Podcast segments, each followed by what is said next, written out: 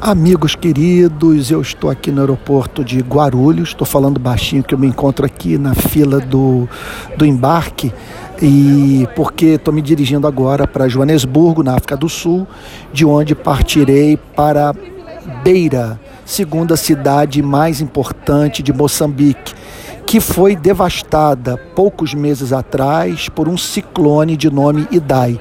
Eu não sei se você está familiarizado com uma história que eu acho bacana, Berce, que vale a pena ser contada, vivida por mim. Você me perdoe aqui a falta de modéstia. Porque o que ocorreu? Eu havia recebido o convite para falar num congresso em Maputo. Só que, com a passagem do ciclone, eu fiz um pedido para os organizadores do evento para que me permitissem visitar a região central de Moçambique, a região que foi atingida, que havia sido atingida pela passagem do ciclone. Bom, e ao chegar lá, chocado com aquele cenário de terra arrasada, é, testemunho de famílias que perderam entes queridos, é, casas que desmoronaram, teve gente que perdeu tudo. Então fiz registro de imagem, é, postei nas redes sociais. E o que, que ocorreu?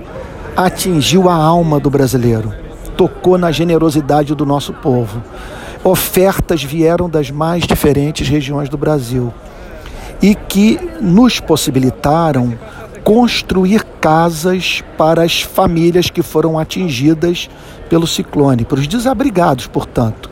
Bom, eu agora estou retornando a Moçambique para conhecer as famílias que foram objeto dessa ajuda humanitária, fotografar, fazer o registro de imagem das casas, porque a minha intenção é dar um retorno para aqueles que confiaram em nós e contribuíram.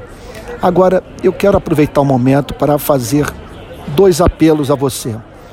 Primeiro apelo é: nós podemos construir mais casas desde que os recursos cheguem. Se você puder nos ajudar, dá uma, faça uma visita no Facebook do Rio de Paz estão todas as orientações lá sobre como que você pode colaborar, ok?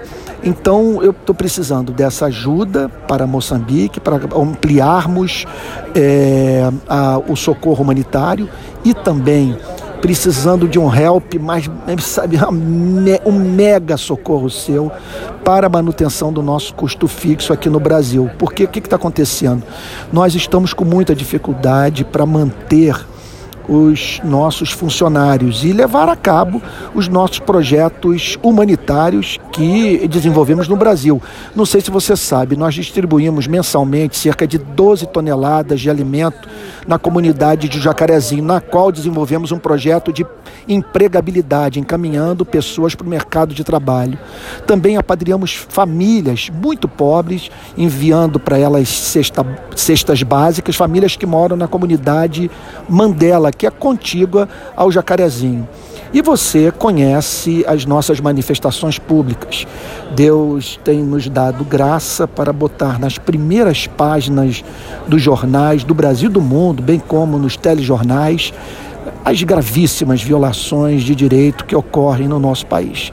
Então, sendo assim, combatendo a injustiça, promovendo o direito, criando uma cultura de defesa dos direitos humanos, uma cultura de defesa dos direitos humanos que não é, obviamente, conivente com crime.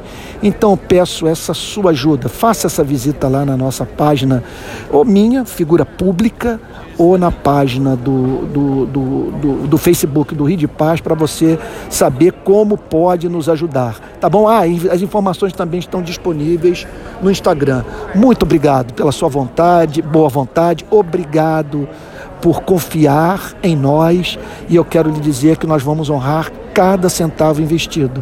E você sabe que a nossa integridade, me perdoe mais uma vez a falta de modéstia, é o nosso escudo, porque ninguém milita na área da segurança pública no Brasil, sabe, se não estiver vivendo honestamente.